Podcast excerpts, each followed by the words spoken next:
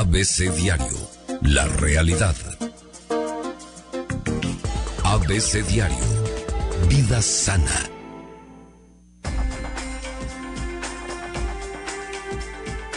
Vida sana con la doctora Irma Quintanilla, 8 con 46. Doctora, ¿qué tal? Buenos días. Muy buenos días, Sergio. Pues aquí con una invitada de lujo. Traemos una invitada especial y de lujo. Sí. Nos haces favor de las presentaciones. Sí, cómo no. La doctora Mayra Ríos Quintero, quien es médico egresada de la Facultad de Medicina de la Universidad Autónoma de Querétaro y quien es especialista en psiquiatría. Y ha echado de eso, de ese trastorno de tracón. No. ¿Nos podrías aclarar? ¿Qué, es eso? El trastorno por atracón, eh, son estos pacientes que generalmente se encuentran en un sobrepeso o en obesidad y que tienen precisamente esta relación con la comida más relacionada con la parte del comer en exceso lo que actualmente se le ha llamado en muchos lugares la adicción a la comida o la adicción a Llego, me siento a comer y me atasco prácticamente. Exactamente, un atracón, atracón. Es, es eso, ¿no? Es un consumo de alimentos dos veces mayor a lo que una persona de mis mismas características consumiría, es decir, alguien de mi misma edad, de mi mismo género, de mi misma estatura, en un periodo cortito de tiempo y teniendo la sensación de no poder parar, de no poderme detener. No, eso sería un atracón. Estimada Mayra, ¿esto por qué lo adquieres? ¿Por qué la gente se vuelve bulímica? ¿Por qué la gente se vuelve anoréxica? ¿Qué tenemos de antecedente? ¿Qué nos hace llegar a esos extremos? Porque no creo que se invente así por generación espontánea esto.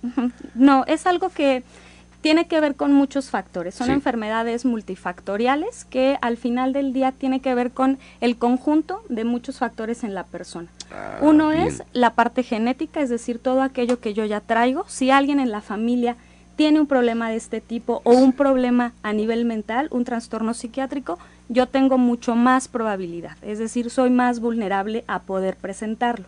Pero también tiene que ver con las propias características de la persona, del individuo, sus factores psicológicos, sus factores familiares, eh, la presión social, ¿no? Este, Si yo soy, por ejemplo, también eh, víctima de algún tipo de abuso, ¿no? Ah, de burlas, bullying, abuso físico, abuso sexual. Todo tiene que ver. Exactamente, ¿no? Familias sobreprotectoras o al igual familias negligentes, ¿no? Familias donde los problemas no se atacan y entonces el individuo tiene que lidiar con un dolor emocional durante mucho tiempo. Durante mucho tiempo. Doctora Quintanilla, oigo que repetidamente dice la doctora Mayra Ríos, la familia, a nivel familiar, en las células de la familia, esto, lo otro.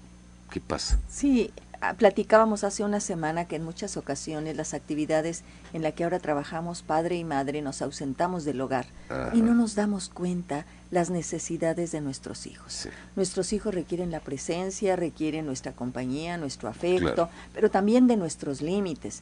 Entonces, en los padres ausentes no, em, no perciben estas necesidades tan importantes y el hijo empieza a tener estos esta ansiedad, esta, llenar su vacío a través de la comida y se va generando una problemática y si ya se tiene como antecedente lo que decía la doctora, hereditario, y aparte lo cultural, la sociedad, lo que acepta, pues entonces lo que él quiere el chico, la chica, es, pues yo no soy vista por mis padres, quiero ser vista por mis pares, porque decíamos la edad de, de presentación que es de 14 a 20 años en la que empieza la requieren de ser vistos y aceptados por los demás.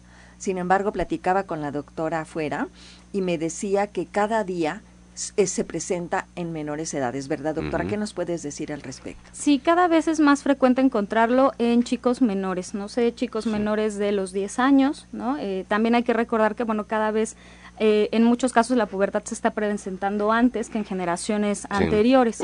Entonces eso también hace que sean problemas mucho más frecuentes. El que también nos encontremos en un mundo mucho más estimulado, donde los chiquitos al final del día se encuentran muy estimulados con toda esta parte de redes sociales, hace que también sean eh, factores que los exponen, que anteriormente tal vez no se presentaba hasta edades mucho más tarde. hay, que, hay que recomendarle a los padres de familia, a las personas responsables de los chavos, que vigilen mucho el contenido que ven los chamacos en redes sociales. Así es, ¿no? Sobre todo porque a cierta edad, pues bueno, es mucho más fácil dejarse llevar por lo que ven que por lo que... Como esponjas absorben Exactamente, que por lo que los padres les pueden recomendar o decir. Mayra Ríos Quintero, históricamente, ¿Cuándo empieza a ser más relevante esta situación de anorexia y bulimia? Yo la verdad no lo sé. ¿Es algo de estos últimos tiempos? ¿Es muy reciente o ya tenemos décadas con esto? Son problemas que han ocurrido incluso desde el siglo XIII, ¿no? Data el, primer caso de anorexia, nervosa que podríamos decir está documentado es desde el siglo XIII.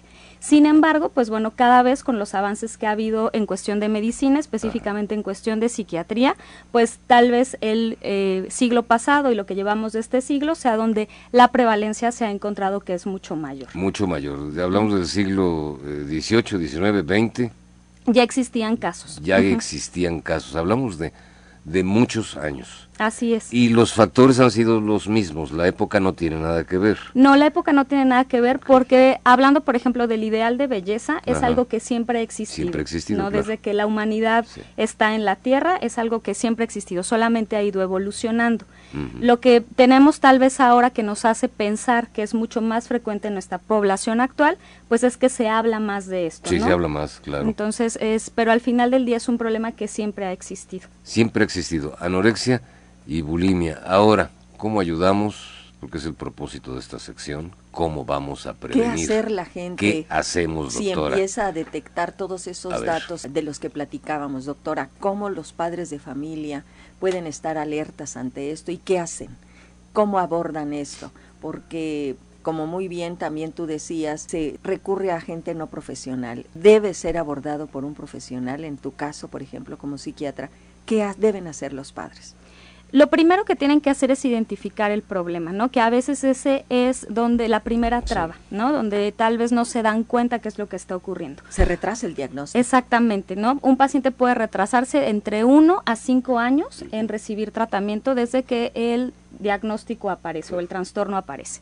Lo primero pues es empezar a darnos cuenta. ¿Cómo nos podemos dar cuenta nosotros como papás si mi hijo empieza a tener cambios en el comportamiento, sobre todo en el comportamiento alimentario? Cosas que anteriormente gustaba comer ya no las quiere comer, si le gusta ir a cierto restaurante o cierto lugar de repente ya no quiere, el empezar a preocuparse más por la parte del físico, el querer bajar de peso. A veces llega a poder ocultarse sobre todo por las edades de inicio, que también es la edad donde muchas chicas pues no se tienen su fiesta de 15 años, las graduaciones de la secundaria preparatoria, pero ese tipo de cosas nos pueden empezar a orientar. Igual los cambios en el comportamiento, ¿no? Por eso es muy importante que los padres estén alertas con los chicos. ¿Cómo se puede resolver? Bueno, una vez que se identifica, hay que acudir con un profesional de la salud. Puede ser el primer acercamiento con su médico familiar, con su pediatra o con su médico de confianza.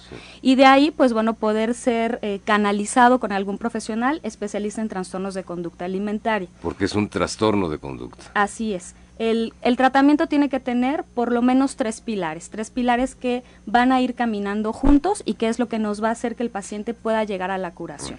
Uno es el pilar médico psiquiátrico, que es donde entraría yo o entraríamos nosotros los psiquiatras. Los psiquiatras sí. Otro sería el pilar psicológico y otro sería el pilar nutricional, ¿no? A partir de estos tres pilares podemos trabajar en conjunto y si es necesario, pues bueno, ahora sí que eh, invitar a alguien más, algún otro tipo de profesional de la salud por alguna complicación o situación médica que el paciente presente, esto se hará, ¿no? Pero el tratamiento principalmente tiene que tener eh, estos tres pilares. Dentro del tratamiento psiquiátrico con este enfoque, eh, ¿se medica a estos chicos? No todos los chicos necesitan medicación. Eso es importante, porque mucha gente teme ir al psiquiatra porque dice, ay, me va a llenar de, medicamentos, me lo va a trastornar, porque existen estos mitos, doctora, que ir al psiquiatra es porque están locos. Dicen, voy a andar todo drogado con Sí, lo que entonces me hay esa resistencia y es importante que nos compartas esto, por favor. Sí, no todos los pacientes requieren tratamiento a nivel psiquiátrico, hablando de fármacos o de medicamentos. ¿Quiénes van a requerir?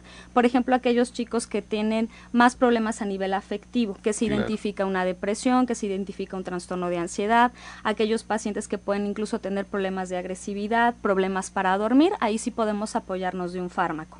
Pero si no existen este tipo de problemas o no se identifican, el tratamiento puede llevarse a cabo sin ningún tipo de psicofármaco durante el tratamiento. Son sesiones nada más. Así es, ¿no? Donde entonces entonces empezamos a ver cuáles son las distorsiones que tienen con respecto a los alimentos y empezar a trabajar en eso, así como poder ir encontrando cuál fue el factor que detonó el trastorno para que entonces el chico pueda empezar a tener herramientas para poderlos atacar y que al final del día su relación con la comida mejore. ¿Se revierte? ¿Tiene cura o tiene control? En algunos pacientes sí puede haber una cura completa, en algunos otros pacientes el objetivo es solamente controlar. controlar. Hacerlo consciente y que el paciente empiece a tener este cambio. Dentro de la corriente psicológica que hasta donde tengo entendido es la que más ha ayudado, es la cognitivo-conductual ¿Qué opinas, doctora? Sí, dentro de los diferentes tipos de doctrinas o, bueno, disciplinas dentro de la psicología, sí, la que más resultados tiene es la cognitivo-conductual, sobre todo hablando de pacientes con bulimia nervosa. Hablando de pacientes con anorexia nervosa sí nos puede servir, pero también otro tipo de estrategias. Por ejemplo, la terapia familiar es un tratamiento sumamente efectivo. Exactamente. involucra todo, la terapia familiar sistémica involucra a toda la familia y creo que debe abordarse también desde todo el apoyo como en los diabéticos y como en otro tipo de pacientes. Involucrar a la familia es muy importante. Así, Así es.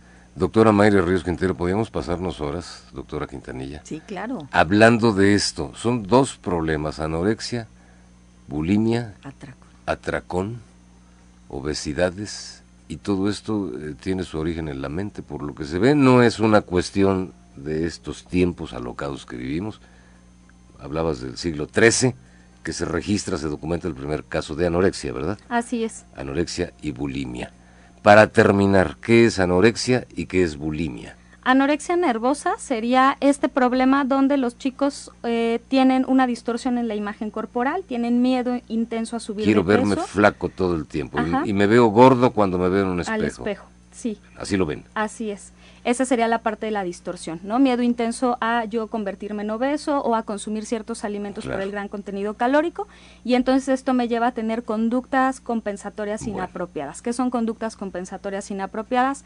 Dejar de comer, o bueno, restringir, ayunar, purgar, autoinducción del vómito. O irse a vomitar. Ajá, uso de laxantes. Engañar a la gente y me voy, me vomito y ya. Así es, medicamentos, eh, enemas o lavativas, etcétera. Todo lo que sirva para vaciar. Para vaciar el, estómago, el, alimento, sí.